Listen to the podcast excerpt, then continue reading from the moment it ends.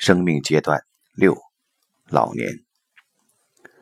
在六十岁到七十岁的人生阶段，人们开始从职业生活中退出。尽管一些人，比如自由职业者、教授、公司高管、政治家等，还会以这样或那样的方式继续工作，但大多数人至少会从全职的工作状态或负责人的位置上退出。在这个阶段，人们的身体变得越来越虚弱，并且需要更多的休息，而且其精神也不想再受到束缚。即使他仍然活跃，死亡离得越来越近，并且身体和心智开始逐渐停止运转。传统上，老年是与智慧联系在一起的，精神从日常义务与责任的束缚之中解脱了出来，能够全然地投入冥思当中。全观自己的生活，并看到那些太多隐藏在日常生活当中的各种事物之间更为广大的联系。然而，事实上，人们能否真正地拥有这种智慧，则取决于人们是否能够认同并顺应这种变老的状态，以及宣布过去的生活正在逐渐走向死亡这种生命的流动。那么，死亡究竟是什么呢？除了躺在一口棺材中的一具毫无生气的躯体之外，我们再也不会想到任何其他的画面。所以，我们将死亡看成是生命的结束，而不是其他任何的可能性。因而，我们也将年龄作为生命结束前的时光来经历。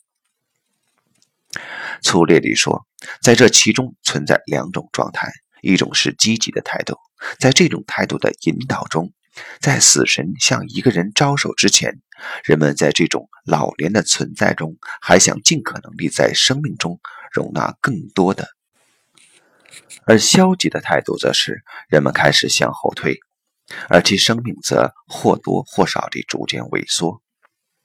这两种态度中，是一个对时间转动的齿轮进行反抗。这在 anti-aging 的时尚概念中可以清楚地看到。如果人们将其翻译成德语“抗衰老”，则其青少年的逆反态度立即表露无遗；而另一种态度则是完全听天由命。而当抗拒衰老的阻力突然坍塌时，多数情况下，第一种态度便也开始追随第二种态度，因为毕竟身体。也经不起折腾了，所以这两种态度是以身体的状况来辨别的。要么人们试图尽可能地延缓身体的衰败，或是忽略这种衰败的迹象；要么人们干脆跟随这种身体及精神上的日渐萎缩。那么除此以外，还有别的选择吗？至少，基督教的死后重生的观点不是一种选择，它已不再具有力量。除了一个小小的希望，它根本不能够为人们带来任何什么东西。而即使这是小小的希望，对有些人来说也要加上括号：没有人再相信死后的重生，即使是牧师。那么，印度佛教的轮回观念呢？对于一个开明的社会而言，它看起来似乎更加合理且更易于接受。在心理上，无疑存在一些痕迹与印象。他们被解释为对前世的记忆。事实是否真的是这样，我们不得而知，因为人们也可以将所有的这些，有时是印象非常深刻的内在的画面，做出另外的解释。特别是对于西方文化的成员而言，尽管轮回的教育最终形成了一种人们能够接受的理论体系。但它却不能使人产生内心的确定性与牢固的内在画面。然后呢？如果我在此跟随那种所显示出来的意识的流动，那么老年的阶段则不是一种萎缩，而是一种延伸与扩展。在其中，我将目光投向生命内在移动，并且使自己完全融入这种内在移动的体验之中。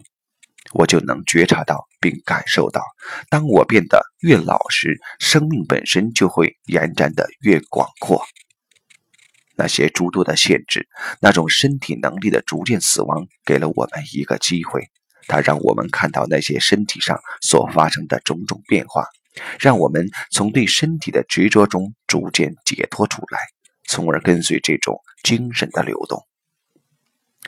世界的精神不会束缚与限制我们，它会使我们继续一个阶梯接着一个阶梯地向上攀登。虽然死亡是身体的结束，但这不是意识流动的结束。不用知道它将流向何方。如果我理解这一切，我就能够跟随它，它便是生命原初的流动。或许死亡的时刻终将来临，但它也会迎面为我们打开崭新的空间。生命对我们的召唤从来不会停止。哦，我的心呢！向你告别，并祝你健康。